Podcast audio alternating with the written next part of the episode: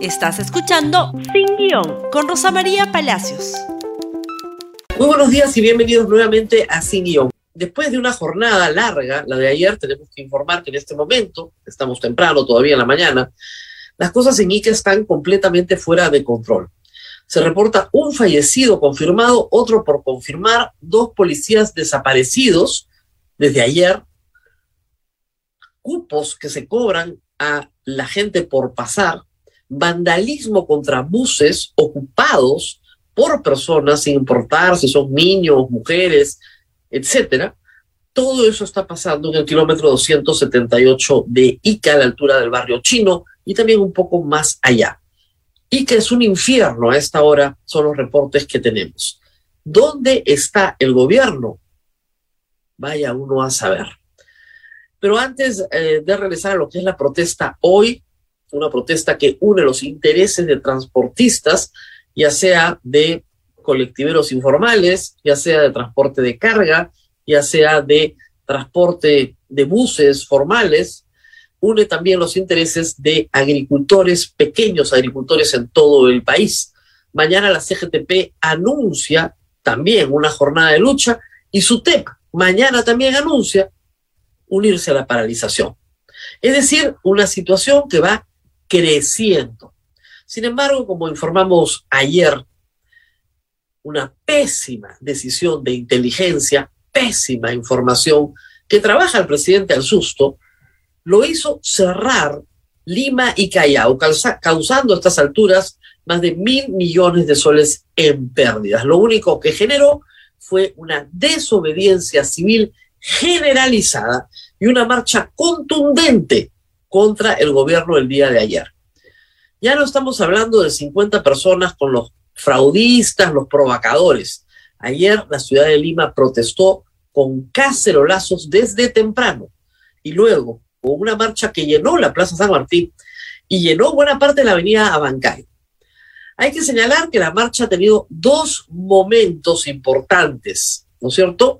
Uno de pura marcha y otro de confrontación con la policía y de vandalismo, de un vandalismo muy duro que veremos más adelante. Pero primero, un aliado inesperado para el gobierno, el único congresista que apoyó la medida del cierre de Lima ayer. Aunque usted no lo crea, con ustedes el congresista y almirante Montoya.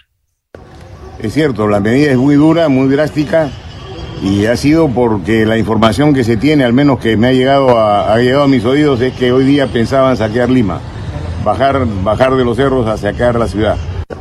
Es cierto, la medida es muy dura, muy drástica, y ha sido porque la información que se tiene, al menos que me ha llegado a, ha llegado a mis oídos, es que hoy día pensaban saquear Lima, bajar, bajar de los cerros a saquear la ciudad. Bajar de los cerros, ya no sé de dónde saca sus frases el almirante Montoya. Hoy se conoce un poco más de quién le vendió la inteligencia al presidente de la República. Dos nuevos asesores, el señor Chima Bukuro y la señora Boyd, parecen ser los responsables de venderle estos cuentazos al presidente y al gabinete entero. ¿Cuál saqueo en Lima? ¿Cuál saqueo en Lima? ¿Cuál pérdida de control del orden interno en Lima. Las protestas han sido ayer también en todo el país. Por ejemplo, 500 personas tomaron los terrenos del aeropuerto de Chinchero. ¿Por qué? Porque no les dan trabajo. Y en todo el país han habido cierres de carreteras el día de ayer y además un fallecido en un muchacho de 19 años, sobre el cual esta vez la policía sí no tiene ninguna explicación como a esta hora no tenemos ninguna explicación del fallecido en Ica. Estamos hablando de fallecidos, esta vez sí, ya en enfrentamientos con la policía. Vamos a ver qué nos dice la policía hoy. Va a haber un peritaje, han dicho, sobre lo sucedido ayer en Huánuco y qué ha sucedido también con este joven que ha muerto en Ica esta mañana. Pero ayer un fallecido más en Huánuco. En Lima las cosas eran completamente distintas. Desde las 12 del día, como les decía, casi hasta la 1 de la tarde hemos escuchado cacerolazos en toda la parte central de Lima. Eh, me refiero a las zonas que tienen eh, límite con el mar, desde San Miguel hasta Chorrillos y toda la parte central de Lima, desde Miraflores, San Isidro, San Miguel y Magdalena hasta La Molina. De esas zonas y de todo el norte de Lima también, se organizaron grupos de gente que comenzó a marchar desde las 2 de la tarde por la avenida Arequipa, por toda la avenida Javier Prado, desde el Óvalo Monitor, y también por la zona norte de Lima, entraron desde Tacna también hacia la Plaza San Martín, por, obviamente también por Wilson y por, por Carabaya, ocupando una zona importante, la vía expresa de Paseo de la República. Es decir, ha sido una marcha enorme, probablemente una de las más grandes que hayamos visto desde que Castillo asumió el poder. ¿Quién puso a la gente ahí? La puso Castillo. Les dijo que se quedaran en su casa, que no vayan a trabajar, que no vayan a la universidad, que no vayan al colegio. Bueno, decidieron salir a marchar. Porque las pérdidas de ayer para miles de limeños han sido considerables y no había ningún respeto por sus derechos más básicos al trabajo, a la salud, a la contratación. Se ha perdido mucho ayer y nadie se los va a reponer. Furiosa la gente marchaba. Mientras tanto, el presidente de la República a las 3 de la tarde se presentó raro, pero puntual, ante el Parlamento. Y comenzó una perorata de tenemos que trabajar juntos, como si estuviese hablando con los alcaldes, como si estuviese hablando con los presidentes regionales con los que los ministros coordinan acciones en los tres niveles de gobierno. El Congreso es otra cosa. Lamentablemente los congresistas no se lo recordaron porque le metían una lista de pliego de reclamos al presidente que nada tenía que ver con el asunto en discusión. Habían dos puntos de agenda sobre la mesa. Un decreto inconstitucional por el cual se negaron a asistir Fuerza Popular y Avanza País, un decreto inconstitucional y medidas concretas sobre problemas reales de afectación de la economía peruana y de los peruanos por la guerra entre Ucrania y Rusia. Básicamente, ¿qué vamos a hacer respecto al aumento de la gasolina, al, al aumento de los granos en el mundo, del trigo y por tanto del pollo, y al aumento de los fertilizantes? ¿Se habló de eso? No. A tal punto que la señora Alba, yo creo que en esta oportunidad bien atinada, le recordó al presidente algo que debería recordarle a todos sus congresistas. Escuchemos, por favor. Antes de cederle la palabra al Premier, solo una aclaración con el debido respeto, presidente. El Congreso legisla, fiscaliza y representa. El Congreso no gobierna. La agenda la pone usted desde el, desde el Ejecutivo. Nosotros lo que queremos es ver la agenda que usted tiene para resolver los problemas de hoy día que estamos atravesando, para poder aprobar proyectos de ley. Y en la calle la protesta continuaba. En primera línea, delante de la policía, ya en Abancay, porque hay que distinguir varios espacios, en la Plaza San Martín, todo tranquilo. Los problemas han sido en Abancay. En Abancay, una pared de policías, un bloque largo de policías, impedía el paso hacia el Congreso. Las congresistas eh, Jarrow, eh, y Barbarán salieron a interceder por los protestantes. ¿Y quiénes eran los que estaban en la primera línea de la protesta?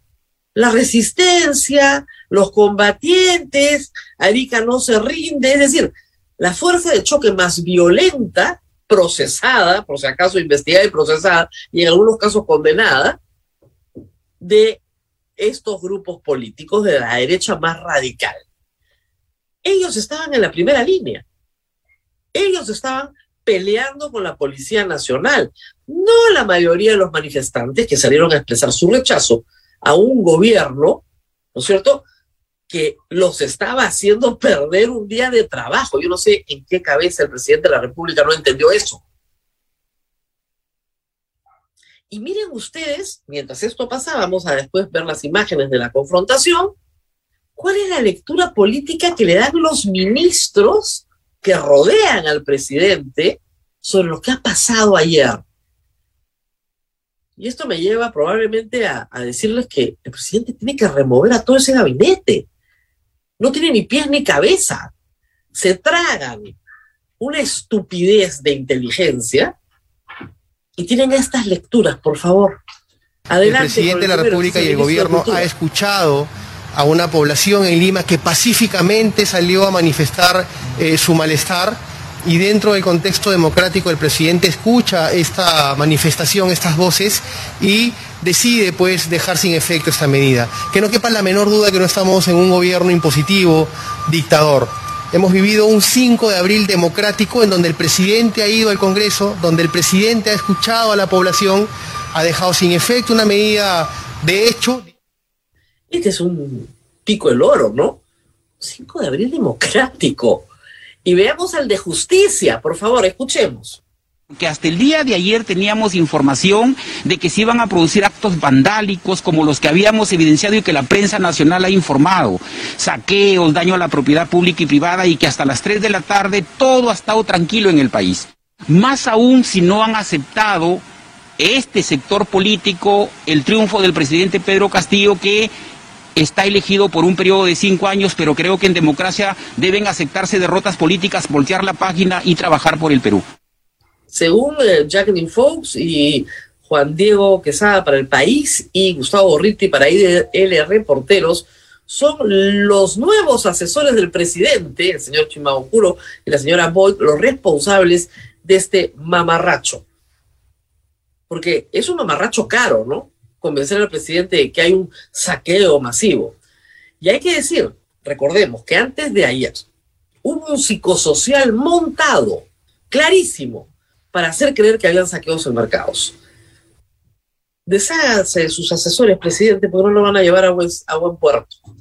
El presidente se retira del Congreso ayer, cinco y cuarto de la tarde, diciendo que va a derogar la norma. Ah, la va a derogar. Pero no la puede derogar de inmediato porque las normas rigen desde el día siguiente de su publicación y ya la vigencia de esa norma, ¿no es cierto? Le faltaban seis horas y terminaba su vigencia. Y se retira del Congreso. Se va porque tiene que firmar el decreto y le toma trabajo, parece que firma despacio, ¿no? Bueno, ¿qué pasó? Nunca se publicó la derogatoria. Nunca. Y mientras ya habían salido en la mañana los comunicados de transparencia, de la CONFIEP, de la Coordinadora de Derechos Humanos, o sea, la CONFIEP y la Coordinadora de Derechos Humanos estaban de acuerdo. Y más contundente contra el gobierno, la Coordinadora de Derechos Humanos, diciéndole, usted no puede cerrar Lima y el Callao por las puras, es inconstitucional, es una medida irracional y arbitraria. Bueno, mientras esto sucedía, la gente marchaba, tenemos imágenes de la marcha que quería compartir con usted. Ahí ustedes ven una marcha ordenada, una marcha, reitero, contundente, una marcha grande para la ciudad de Lima, mucha gente con sus eh, polos de la selección peruana, sin eh, convocatoria partidaria, sin dirigentes que dieron discursos, simplemente la gente llegaba a la Plaza de San Martín, hacia sus arengas, las que le provocaba, y un grupo se desplazó hacia la avenida Bancay. Y ahí comenzaron los problemas. Ese es, el, ese es el asunto. Pero vamos a ir en un instante a lo que pasó en la avenida Abancay. Primero tenemos que escuchar al presidente diciendo, bueno, lo derogo todo, pues. A ver, escuchemos al presidente en el Congreso, en la sala de Grau. Eso no significa que aprovechando de una movilización o un derecho constitucional, también nosotros como Estado avalemos algunos eh, algunas actitudes que van más allá del derecho constitucional, como el bloqueo de carreteras, como eh, apedrear, por ejemplo, un domicilio, eh, la propiedad privada, atentar contra la, propiedad privada, las instituciones públicas y las, y las instituciones privadas. Y en ese marco debo anunciar de que a partir de la fecha, a partir del momento, vamos a dejar sin efecto este, esta inamovilidad que corresponde a la tranquilidad del pueblo peruano. Eso es lo que quería anunciar, eh, señora presidenta. Muchas gracias. Este señor cree que es rey, ¿no? O sea, que tiene una corona y que por lo tanto cuando él habla, ¿no es cierto? Su voz hace el derecho. En un Estado de Derecho necesitamos normas por escrito que se publican en un diario oficial. Hay condiciones de publicidad para que una norma tenga valor. Lo de ayer es una prueba más del absoluto desprecio del presidente por el Estado de Derecho y la pésima asesoría que tiene alrededor. Alguien le ha dicho, no, no, no lo publiques porque si no eh, se va a notar pues que hicimos mal, ¿no? Entonces mejor ya no pasa nada solito se acaba en la noche y ya está. Ojalá que esto se incluya cuando se formalice una acusación constitucional contra todo el gabinete. El presidente le ha mentido al Congreso en su cara. Le ha dicho, me tengo que ir porque tengo que ir a firmar. Entonces la señora Alba le dice, oiga, pero hay firma digital. No, no, no, tengo que ir a Palacio. Se quedan con los ministros. Con los ministros, los congresistas, no tienen nada que hablar sobre un proyecto de ley. Un proyecto sobre el cual se le pide informe a un ministerio, nada más. No tienen nada que negociar. No tienen que estar hablando de proyectitos, de obras, de darles cositas, concursitos. Eso harán con los niños. Hoy parte del problema del Perú es el Congreso de la República, sin duda, y ayer quedó clarísimo. Lo que sostiene a Pedro Castillo en el poder es el Congreso. Ya no lo sostiene el pueblo, lo sostiene el Congreso. Y ayer eso quedó en evidencia. Pero en fin, veamos más imágenes de la marcha. La policía comenzó a disparar bombas lacrimógenas cuando este grupo, ahí lo tienen, el que estaba adelante, el que pertenece a los grupos vandálicos de la derecha peruana, aunque parezca increíble, ¿no es cierto? Comienza a tirar gases lacrimógenos, retrocede cada media hora hasta que oscurece. Y ya cuando comienza a oscurecer y la mayoría de la gente comienza a retirarse, la que había ido a hacer, ¿no es cierto?, una marcha pacífica, comienzan los enfrentamientos. Estos ya son al final de la noche, en realidad en la Plaza San Martín, cuando la policía quería despejarla. Pero lo más importante ocurre en la avenida Bancay.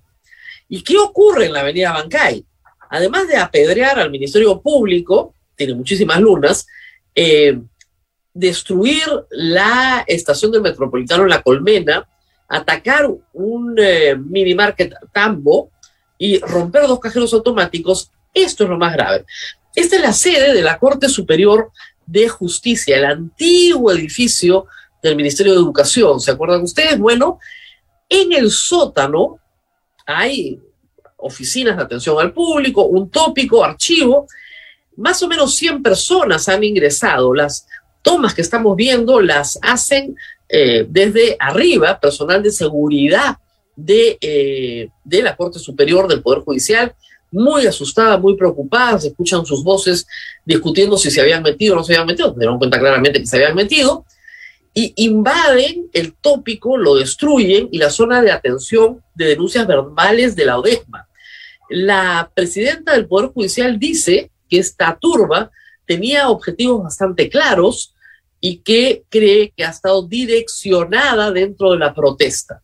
Reitero, esto ya era de noche, tarde, es el grupo, digamos, de gente violenta. Hay 15 detenidos, en este caso, seis policías heridos, cinco civiles heridos, pero los destrozos, en efecto, son bastante grandes. Para lo que han sido normalmente las marchas en el centro de Lima, miren ustedes, esta es una de las que más destrozos han hecho en lo que va de los últimos, ¿qué les digo?, cinco o seis años. Esta marcha ha tenido este saldo al final de la noche. Reitero, la presidenta de la Corte Suprema señala que cree que hay un direccionamiento claro contra este edificio en particular, que puede venir de cualquier mano en este momento, considerando la cantidad de gente que tiene vínculos políticos, que está siendo procesada. En todo caso, la policía al final de la noche, hacia las 10, 10 y media de la noche, ya tenía controlada toda la zona y finalmente pudo recuperar el orden. La policía comete errores, atacó sin saberlo, con casi lacrimógenos, a un grupo de paramédicos que estaban ahí para atender justamente a las personas heridas. Eh, al final eh, de la noche, lo que teníamos, reitero, como reporte eran estos destrozos y nada más. El presidente de la República no sacó ninguna norma y no volvió a aparecer. Simplemente desapareció se fue del Congreso de la República sin hacer nada más. A esta hora hay problemas en todo el país. Lima, tranquila, pero problemas en todo el país. Problemas que el presidente no tiene hasta el momento capacidad de atender. Y por los que el Congreso, además, tampoco tiene capacidad de atender. ¿Qué se está pidiendo? Hasta lo donde sabemos, en materia de, transporte, los pedidos son francamente inconstitucionales y atentatorios contra el derecho de todos los peruanos a transportarlos en unidades seguras. Lo que quieren los transportistas es la abolición de todas las papeletas, tener el control de la Sutran, que es como si yo le diera a los delincuentes el control del, del ¿no? y quieren, por supuesto, la eliminación de los peajes en todo el país. El tema del precio de la gasolina en un sistema de transportes con tarifa libre que no fija el Estado y con una reducción significativa del selectivo al consumo, ya no es la principal bandera.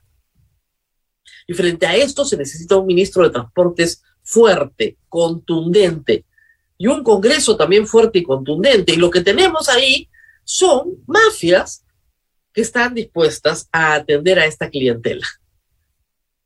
En agricultura necesitamos un ministro fuerte que microgerencie con todas las direcciones regionales agrarias del país un problema serísimo de encarecimiento de la producción. Y lo que tenemos es un ministro que tiene antecedentes penales, la verdad que muy, muy cuestionables, y es profesor con todo respeto por los profesores, pero que de agricultura sabe poco nada. Lo que ha demostrado ayer nuevamente el presidente Castillo es que está rodeado de un gabinete desastroso que tiene una pésima lectura de la realidad, con un primer ministro que tiene el descaro de decirle a los congresistas que el 99% están de acuerdo con él y pésima asesoría jurídica y de inteligencia. Lo primero que tiene que hacer es enfrentar la situación explosiva que tienen en todo el país y cambiar de inmediato a ese gabinete si es que quiere permanecer un tiempo más en el poder. Pero en fin, nos tenemos que ir, vamos a seguir hablándolo en los días que vienen de la permanencia de Pedro Castillo en el poder se nos acaba el tiempo. Nos vemos mañana nuevamente en Sin Guión. No se olviden de compartir este programa en Facebook, en Twitter, en Instagram y YouTube. Hasta pronto. Gracias por escuchar Sin Guión con Rosa María Palacios. Suscríbete para que disfrutes más contenidos.